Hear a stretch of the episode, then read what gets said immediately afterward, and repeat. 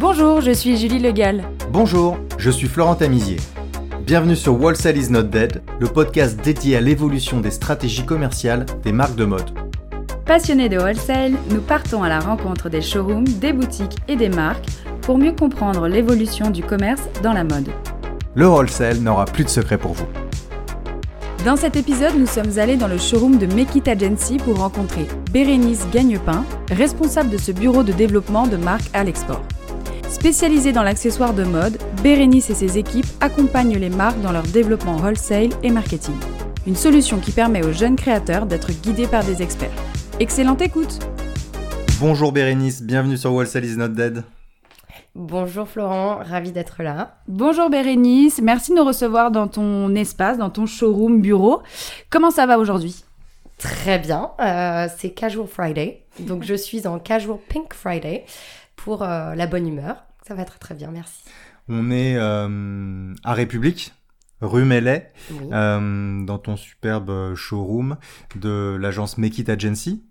On n'a pas forcément l'habitude de recevoir des, euh, ce qu'on appelle des partenaires de marque, euh, des agents, des distributeurs. Tu te considères comme un bureau export, donc euh, ton métier, tu vas nous le raconter, tu accompagnes des marques dans leur développement digital ou leur développement physique ou wholesale à l'étranger.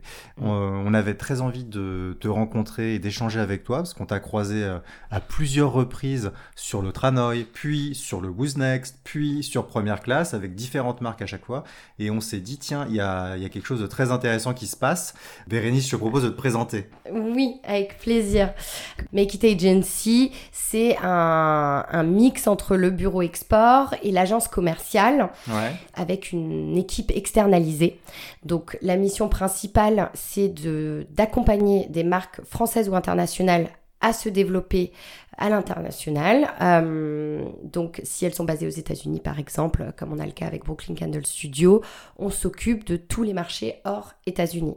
Pour une marque française, euh, ça va être bah, tous les marchés sauf la France. Donc, la mission principale, c'est de travailler en, étroit lien avec euh, ces marques. Donc, on a une équipe qui est dédiée à chacune des marques. On est quatre aujourd'hui. On a euh, Cory qui est senior mhm. euh, chez nous, qui est euh, avec l'entreprise depuis 5 ans. L'entreprise existe depuis 8 ans déjà. On a Gusde qui s'occupe du Customer Success et Anna qui est vraiment sales, donc qui chasse sur la partie wholesale. Ok, et toi, tu as créé ça il y a 8 ans toute seule alors oui et non. En fait, à la base, l'agence avait pour vocation, j'avais, j'ai créé l'agence avec, j'avais un partenaire à l'époque euh, qui, a, euh, qui a du coup euh, choisi un autre métier après. Donc lui, il était agent à la base. Mhm. Et on avait pour vocation de développer des marques internationales sur le territoire français, donc en étant ce qu'on appelle master agent. Donc notre rôle, c'était de vraiment de, de, guider ces marques sur leur collection pour qu'elles soient adaptées aux besoins français et ce que nous demandaient les acheteurs, et de recruter des agents régionaux et puis de les euh, motiver, euh, de les manager, euh, voilà, et puis de les écouter aussi beaucoup, ça c'est important. Donc on a commencé comme ça et finalement on a, on a eu jusqu'à une dizaine de marques. On avait une marque qui s'appelait Glamorous, qui existe toujours, qui est une marque de fast fashion qui s'est très très bien développé et qui a décidé euh, de se recentrer sur le retail. Et à partir de là, en fait, euh, mon partenaire de l'époque a, décidé de partir sur d'autres métiers. Et euh, moi, à ce moment-là, j'explorais tout ce qui était production. Donc été agent de production, puis export manager pour deux marques de chaussures.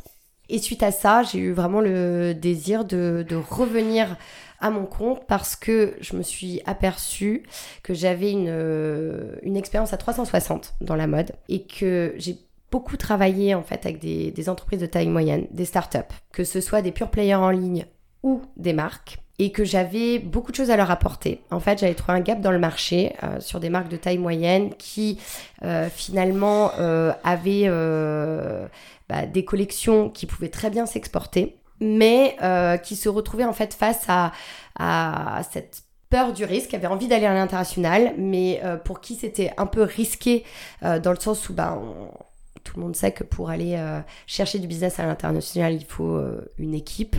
il faut recruter. Il faut recruter, il faut trouver les bonnes personnes. une personne, ça suffit pas parce mm. qu'elle peut pas être au four et au moulin, pour reprendre une expression un peu vieillotte. Mais c'est vraiment ça parce qu'on attend donc de l'équipe export d'être à la fois sur les salons, dans les magasins aussi, hein, pour aller voir ce qui se passe sur les différents marchés, et aussi au bureau, puisqu'il y, a, bah, y a tout à gérer.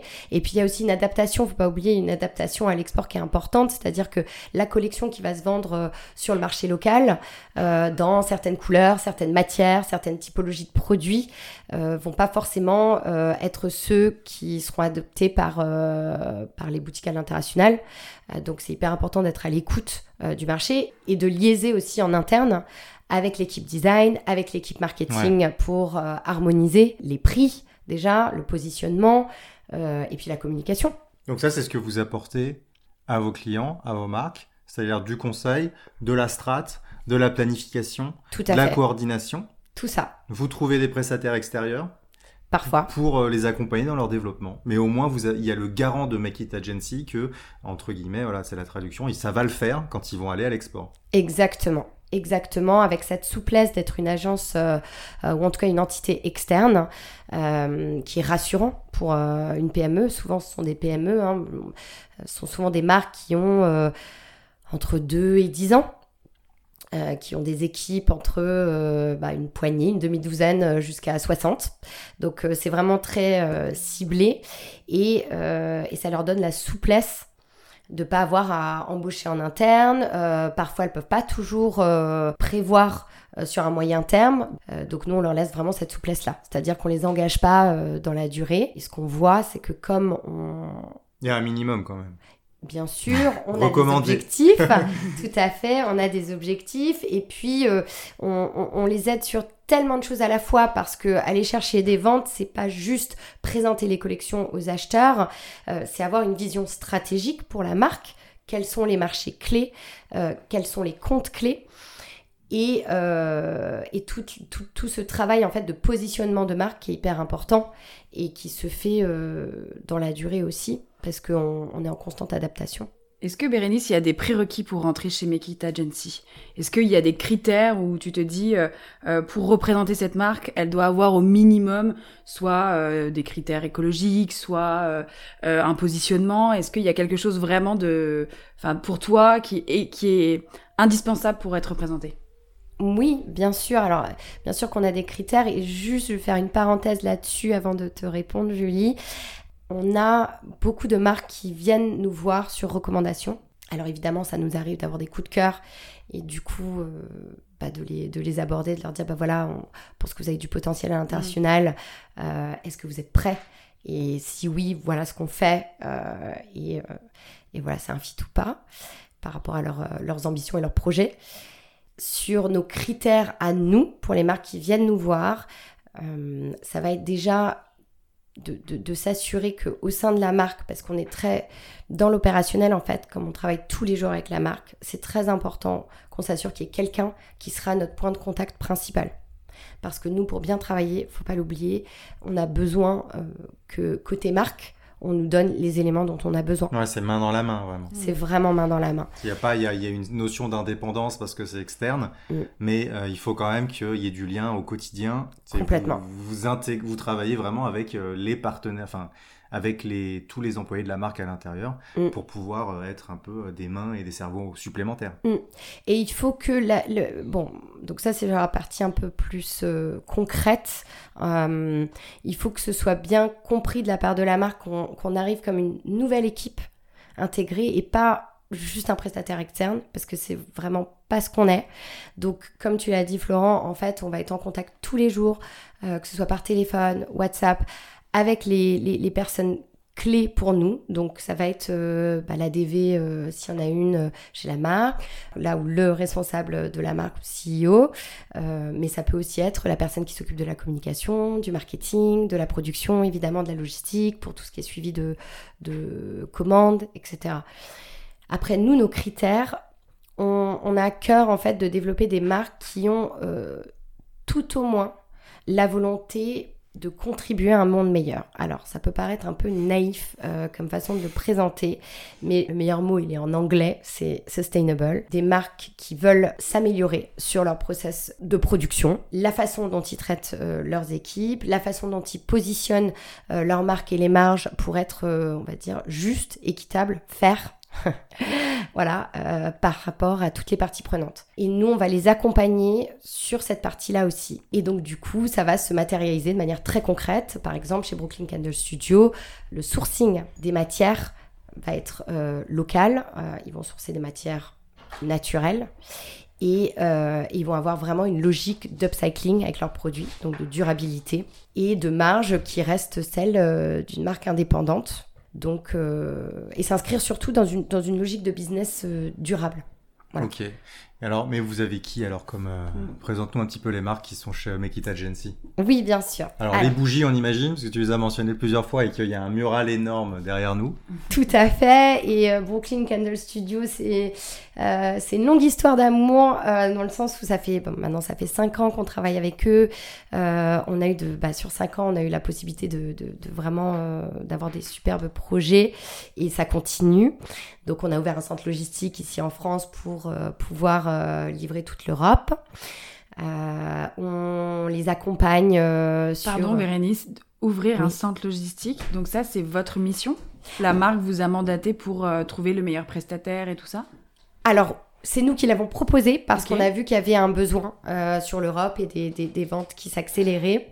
donc nous, on a, on a on leur a trouvé le partenaire logistique et c'est nous qui le gérons, qui le suivons au quotidien sur la partie wholesale et D2C, je précise, puisqu'on a eu euh, pour mission pendant euh, on a traversé quand même la pandémie ensemble, euh, de développer la partie D2C sur l'international. Donc on, a, on les a aidés à, ouvrir le site international. Un vrai projet d'entreprise en fin de compte. C'est pas simplement du on vous place au bon marché, on vous met sur des sites internet. C'est vraiment, euh, on, vous, on, fait, on fait grandir euh, la, société, l'agence, enfin l'entreprise. Oui, complètement.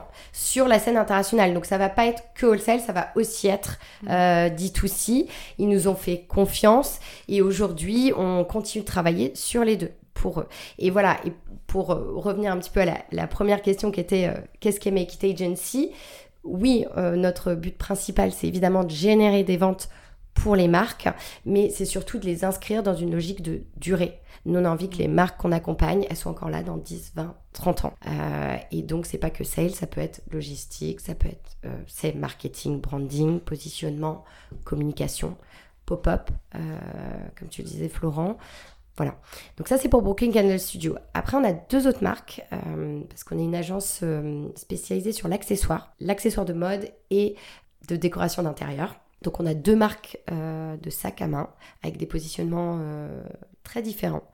la première c'est Pipa Chara qu'on accompagne depuis plus de deux ans maintenant, presque trois, qui est une marque thaïlandaise et qui a cœur à euh, la mission donnée de la marque, c'est d'être la première marque de luxe, de maroquinerie de luxe qui vient de Thaïlande. Voilà, c'est inattendu. Et tout en se faisant, de former des femmes qui ont des revenus euh, limités, qui sont euh, donc des communautés de femmes qui sont dans le nord de la Thaïlande, à euh, une technique de macramé. Donc c'est des sacs en fait, pour vous les décrire puisque vous pouvez pas les voir.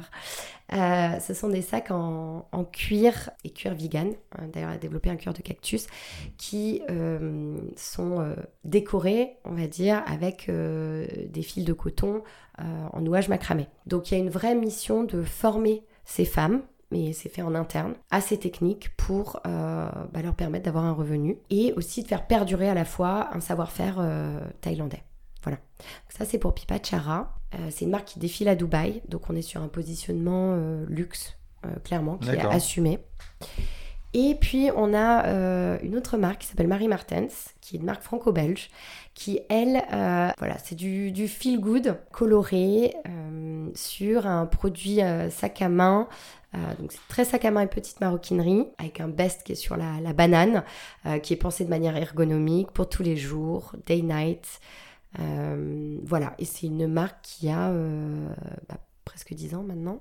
Voilà, ça c'est les trois marques du moment. Et pour les marques de maroquinerie, euh, Make, It, Agency se charge de tout le développement français, européen et aussi la construction wholesale et D2C.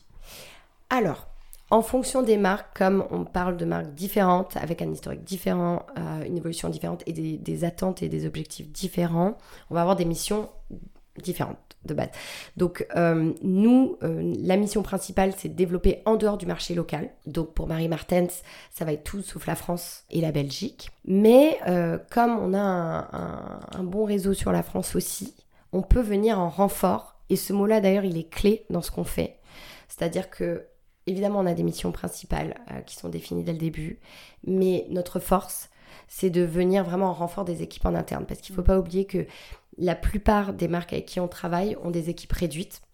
Euh, qu'elles doivent composer avec euh, bah, les ressources humaines qu'elles ont. Et comme nous, on est très versatile dans, ce qu'on est capable de fournir, de par mon background d'une part, mais aussi de, voilà les profils de Cory, Gusde, Anna euh, sont vraiment euh, adaptés à cette, euh, voilà, cette capacité à s'organiser à la fois pour venir en renfort sur un pop-up par exemple et, et en même temps bah, être au bureau pour, pour aller chercher de nouveaux comptes tout en suivant la logistique, etc. Donc ça c'est quelque chose qu'on a l'habitude de faire, on est hyper flexible et on est tout le temps dans une dynamique en fait. Mm. Voilà. Et quand tu dis renfort, c'est sur le calendrier wholesale, j'imagine, plutôt? En fin de compte Ça peut être euh, bah, très concrètement renfort sur le marché local parce qu'il y a un besoin ponctuel. Donc là, évidemment, dans ce cas-là, ça va être... Euh, il faut que le marché local soit la France. Par exemple, s'il y a une urgence au niveau communication, il faut aller, euh, admettons, il y a quelqu'un qui s'occupe de la communication en interne de la marque, mais il faut aller chercher, par exemple, plus d'influenceurs sur un sujet donné, etc. On va venir compléter les efforts en interne. Euh, sur un salon, sur un setup qui est peut-être euh, pas forcément le salon que, qui va être le salon le plus fort pour l'international. Euh, en fait, on a une disponibilité constante. On parlait de tout ce qui était euh, durée et, vision euh, en off un petit peu. Bérénice, est-ce que tu peux nous expliquer un petit peu avec ton parcours et toutes tes expériences, euh, pour toi, le marché wholesale ou enfin, le, réseau de distribution wholesale, comment ça fonctionne aujourd'hui et parce qu'il y a beaucoup de jeunes marques qui nous écoutent ou de moins jeunes marques d'ailleurs, qui ont envie de se développer à l'export. Et pour toi, c'est quoi un petit peu la vision et comment on fait pour bien performer en wholesale? Oui, bien sûr. Alors, il y a, un peu une règle de trois. Donc, trois saisons. Alors là, je parle, euh, mon indicateur, c'est vraiment la mode. Mm. Donc, euh, trois saisons, c'est une, saison, c'est une demi-année, c'est six mois. Euh, moi, il y a la première saison que j'appelle la saison de, découverte. Donc, on, on, présente la marque à ses acheteurs qui n'ont a priori pour la plupart jamais vu la marque ou la collection. En saison 2, on va commencer, ils, ont, ils nous ont déjà vu une fois, les acheteurs vont commencer à, placer des commandes. C'est possible qu'ils en placent à la première saison. Euh, il y en a qui, qui, aiment euh, prendre des risques, se différencier et être euh, first mover. Mais en général, on voit une accélération sur la deuxième saison, qu'on appelle la saison de sell-in. Et c'est vraiment la saison 3 où les acheteurs, notamment des grands magasins, qui ont besoin de voir que la marque, elle est stable, qu'elle revient, qu'elle a une volonté d'investir dans l'international. Ça, c'est rassurant pour eux. Euh, là, eux, ils vont venir accélérer les ventes sur la saison 3. Et cette saison 3, c'est la saison de sell-out. C'est la saison où on commence à avoir des résultats de vente en boutique. Et c'est à partir de là qu'on pourra euh, bah, jauger si on a fait les bons choix stratégiques en termes de marché focus, en termes de vertical. Et donc toi, avec ton agence, vous apportez aussi toute la partie conseil sur le positionnement de la marque sur euh, certains marchés. J'imagine que si vous travaillez l'Europe du Sud, l'Europe du Nord, euh, enfin tous les marchés export sont pas identiques. Mm. Euh, donc du coup, vous faites aussi une partie. Donc ça, c'est peut-être dans la première saison, une partie positionnement, vraiment peut-être retravail un peu du, enfin peut-être pas retravail du branding, mais travail de la marque en fait? Complètement, complètement, et c'est un, un absolu prérequis. Euh, même si la marque, ça arrive, euh, ça arrive de temps en temps, qu'elles aient déjà une expérience à l'international. Euh, c'est important. Nous, on a l'habitude de travailler avec les acheteurs. Moi, ça fait plus de 15 ans que je suis dans l'industrie. J'ai été acheteuse directrice achat moi-même. Je sais ce qu'ils attendent. Alors, moi, j'étais, j'étais, alors j'ai commencé chez Private Outlet qui a racheté Brandalé. Voilà, donc ça c'était acheteur déstockage. C'était les premières heures, donc c'était oui, il y a plus de 15 ans. Et ensuite, je suis passée chez So Jeans et là, euh, voilà, donc euh, on était spécialisé jeans, on avait plus de 250 marques. Et ensuite, bah, je suis passée de l'autre côté de la barrière, euh, responsable export et sur la partie commerciale. Donc j'ai vraiment une, je peux dire aujourd'hui que j'ai une bonne compréhension des, attentes des deux côtés. évidemment, encore une fois, chaque marque est différente et, il peut y avoir des différences entre, entre les typologies d'acheteurs et ce qu'ils attendent. Mais globalement, l'acheteur, surtout quand il s'agit d'une nouvelle marque, il veut être rassuré euh, sur les résultats.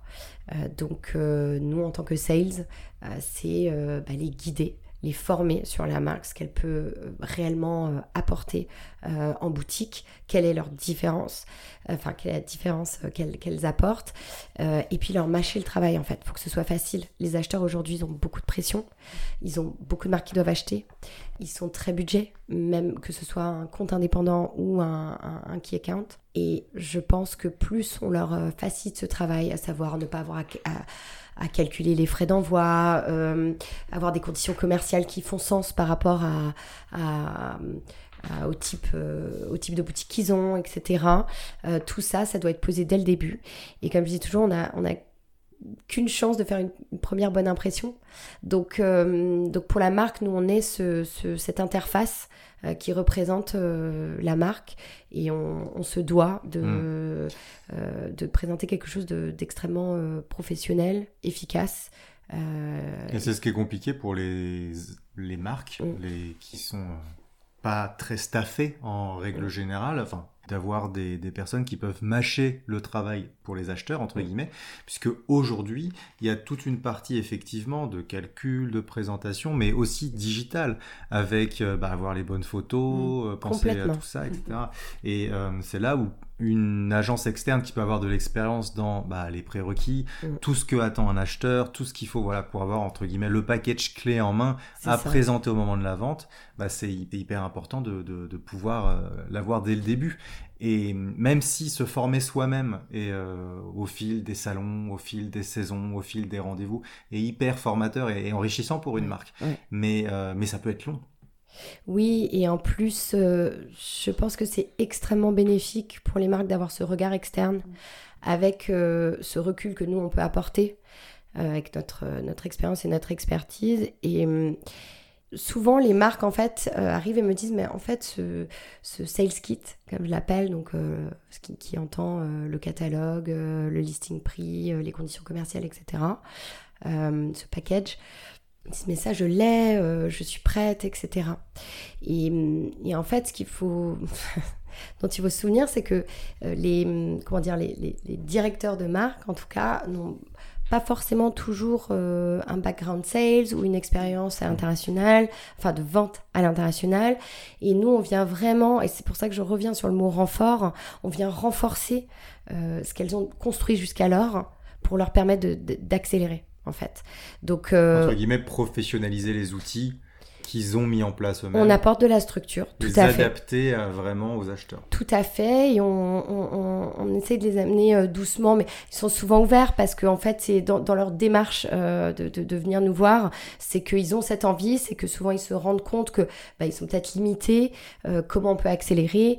Euh, voilà, donc, euh, donc on vient vraiment compléter les efforts qui ont été faits euh, pour, encore une fois, ben, les présenter sous le meilleur jour et permettre aux acheteurs ben, de, de, placer facilement et rapidement leur première commande et pas que, leur permettre aussi d'avoir des résultats de vente satisfaisants qui vont faire qu'ils vont revenir et qui seront fidèles à la marque. Tu nous parlais de ce sales kit, euh, Bérénice, et puis aussi on s'est rencontrés plusieurs fois sur les salons. C'est quoi euh, vraiment euh, ta vision sur les salons, que ce soit à l'export ou en France, pour tes clients? Oui, c'est une très bonne question, d'autant plus que les salons ont beaucoup évolué.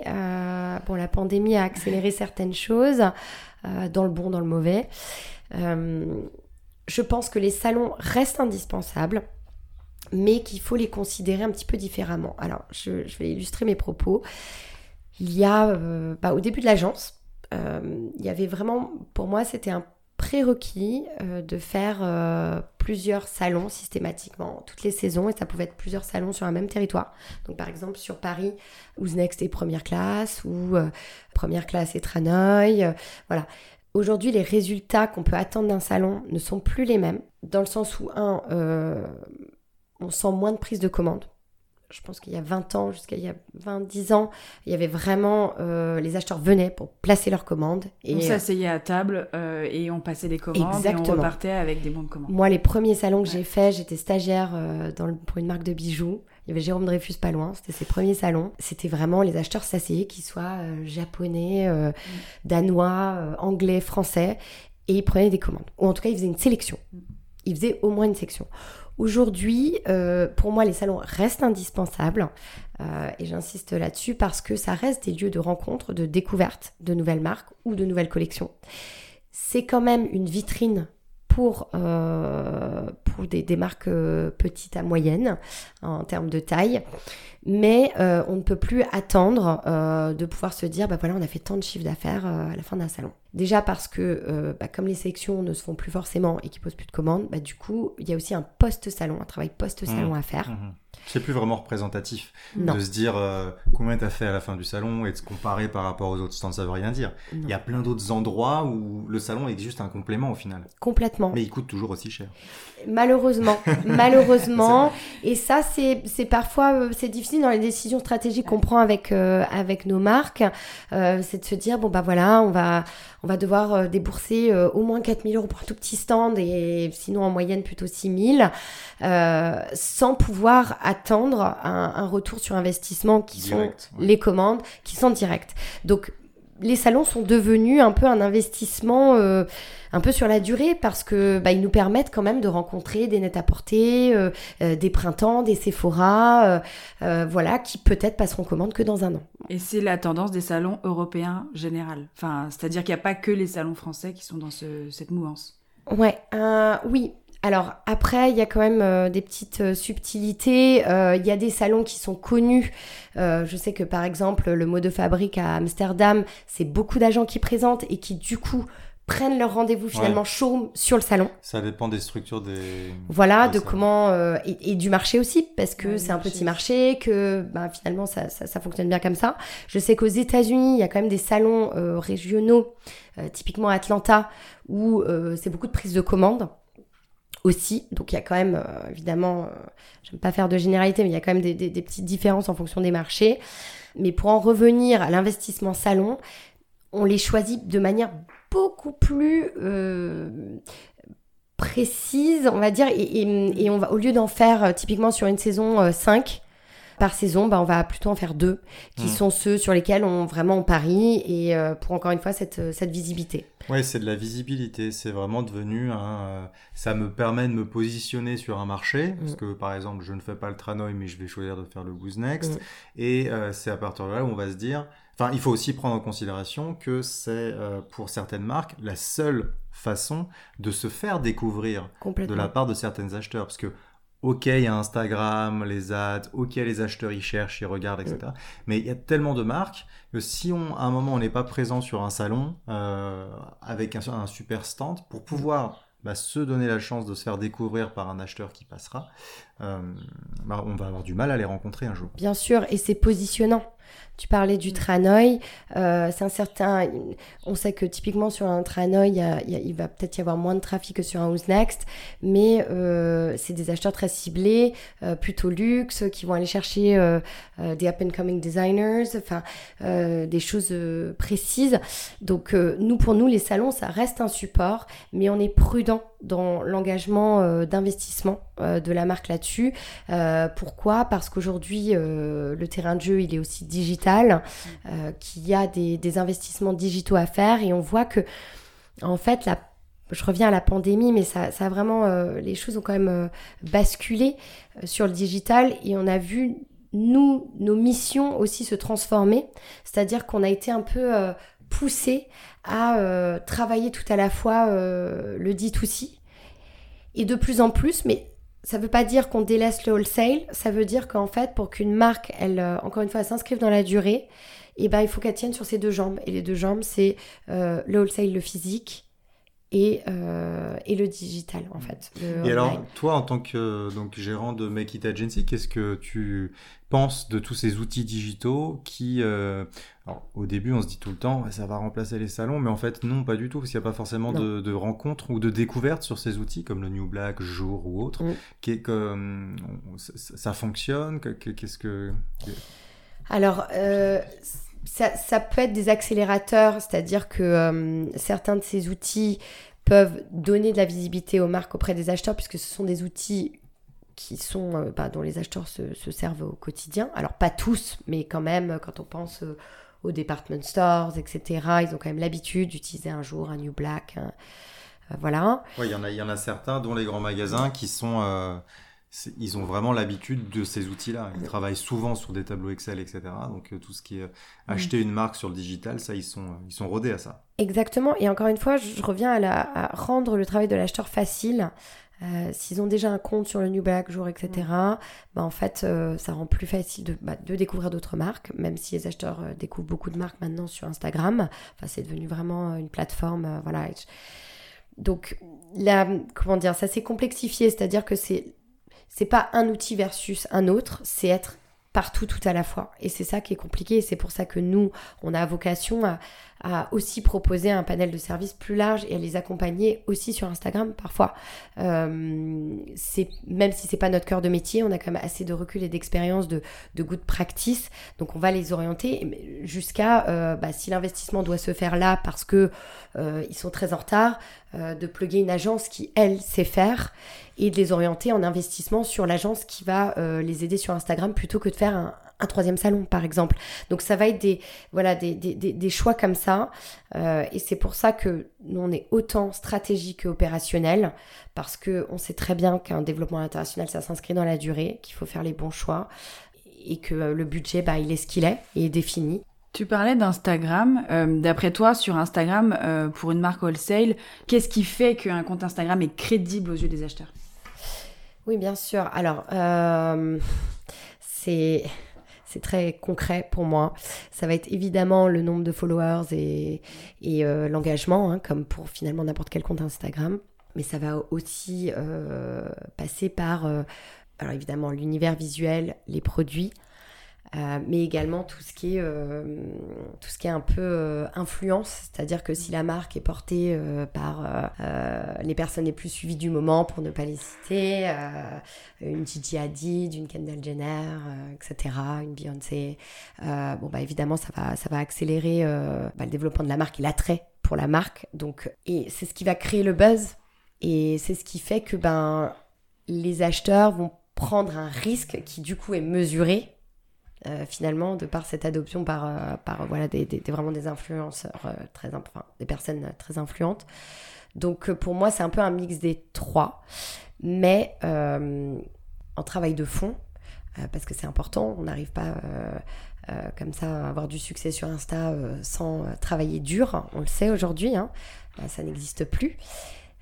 c'est vraiment pousser les marques à être actives euh, donc à communiquer tous les jours, à euh, euh, penser en dehors des sentiers battus pour créer ce buzz. Autrement, si on n'a pas la chance d'être porté par Rihanna ou Beyoncé, encore une fois. voilà. Ce qui est rare quand même. Ce qui, ce qui reste rare. voilà. Euh, donc, euh, donc nous, on... et, toutes les marques, alors je pense qu'elles elles en ont conscience, mais parfois elles savent pas complètement comment l'aborder. Mm. Est-ce que euh, c'est plutôt des reels qu'il faut faire? Est-ce que c'est des stories? Sur quoi Quel sera l'axe de communication sur lequel on doit se focuser? Et ça, bah, ça vient se mélanger au travail qui est fait globalement euh, de notre côté sur les sales, puisqu'on revient à du positionnement, à... tout ça, ça doit fonctionner main dans la main. Et c'est pour ça que nous, on a à cœur de, voilà, de parler avec un maximum de personnes au sein de la marque euh, pour s'assurer que... Bah, tout le monde est aligné. C'est ça, exactement. Mm. Bérénice, tu parlais de l'export, je crois que vous êtes spécialisé quand même sur les États-Unis. ah, j'aime bien ça. Euh, qu'est-ce que tu peux, est-ce que tu peux nous parler de ce pays, nous le présenter au niveau de ses caractéristiques? Alors moi, euh, je me décris comme franco-américaine. J'ai, grandi aux États-Unis, j'ai des affinités particulières, voilà, avec ce marché. T'as grandi où euh, Dans le New Jersey. et j'ai toujours eu un lien étroit avec avec ce pays. Je pense que historiquement, c'est un marché qui fait rêver. Donc même pour une marque, de se dire j'attaque les États-Unis, c'est un marché énorme c'est un marché que moi j'ai plaisir à développer. Après, il faut savoir que pour rentrer en profondeur, comme pour tout marché, il faut prendre un partenaire local. Et c'est notre rôle. Notre rôle, c'est de démarrer le marché et ensuite de venir trouver le bon partenaire quand on voit qu'il y a de l'attrait. Et comment on trouve alors son, partenaire euh, de confiance euh, sur place? Et bien là, pour ça, euh, les salons, les événements euh, sur place sont, sont, importants. Du réseau, du réseau, du réseau. Du réseau, du réseau, du réseau. Le bouche à oreille, on parle aussi avec d'autres marques. Euh, évidemment qu'on a un réseau dans, dans l'industrie. Donc, il faut y aller quand même. Hein. C'est quand même mieux de les rencontrer. D'attendre qu'ils viennent à nous, c'est pas suffisant. Ça, c'est sûr. Maintenant, encore une fois, il faut faire des investissements mesurés, il faut les faire au bon moment. Et, euh, c'est vraiment là-dessus qu'on travaille avec, euh, avec nos marques. Et Bérénice, euh, vu que tu connais certains acheteurs américains, c'est quoi leur vision ou oui leur vision des, du marché français et des marques françaises? Est-ce qu'il y a un attrait ou pas du tout? Il y a toujours cet effet prisme un peu. Euh, je crois que je suis pas sûre que l'expression s'utilise euh, en dehors du Made in France, mais, mais ce côté euh, it's French, it's cool, it's slick. Donc, je pense qu'il y a encore de ça, peut-être moins qu'avant. Mm. mais ça va surtout être. Les, les Américains sont quand même très concrets. Donc, qu'est-ce que ça peut. Est-ce que j'ai un besoin pour ce produit-là? Est-ce que au niveau du positionnement prix ça colle? Et est-ce que ça va être facile? Mm. Voilà. Donc, euh, évidemment, il faut avoir un listing prix euh, DDP pour que eux, ils aient pas à recalculer leur marge. Il faut que ce soit facile. Donc, ils peuvent se décider très rapidement. Et ça, c'est du coup, c'est vraiment chouette de ce point de vue-là. après, ils vont être très directs. si ce que tu as présenté, ça correspond pas aux besoins du moment, comme back later. Est-ce qu'il y a des enjeux sur ce marché, sur tout ce qui est sustainable Est-ce qu'il y a une demande autant qu'on voit en France ou alors euh, c'est un peu en décalage? C'est une très bonne question. Je pense que mm, en Europe, déjà en Europe, il y a une prise de conscience et, des consommateurs, en fait, il y a une volonté de consommer plus, plus green, comme on dit. Euh, je pense que les consommateurs aujourd'hui se posent des vraies questions. Et, mm, et pour moi, aux États-Unis, il y a aussi ce trend-là. Finalement, on se, un peu pas en miroir, mais je pense qu'entre l'Europe et les US, il y a quand même pas mal de choses qui, qui se rejoignent, qui se rejoignent complètement. Euh, donc oui. Euh, après, ça va dépendre euh, d'où les, les, consommateurs sont, sont situés aux États-Unis. Quels sont les clients de ce point de vente? Est-ce qu'il y a une, comment dire, une conscience écologique, faire, encore une fois? et c'est, quoi qu'il arrive, un plus pour la marque d'avoir cette démarche-là. Bérénice, on arrive à la fin de ce podcast.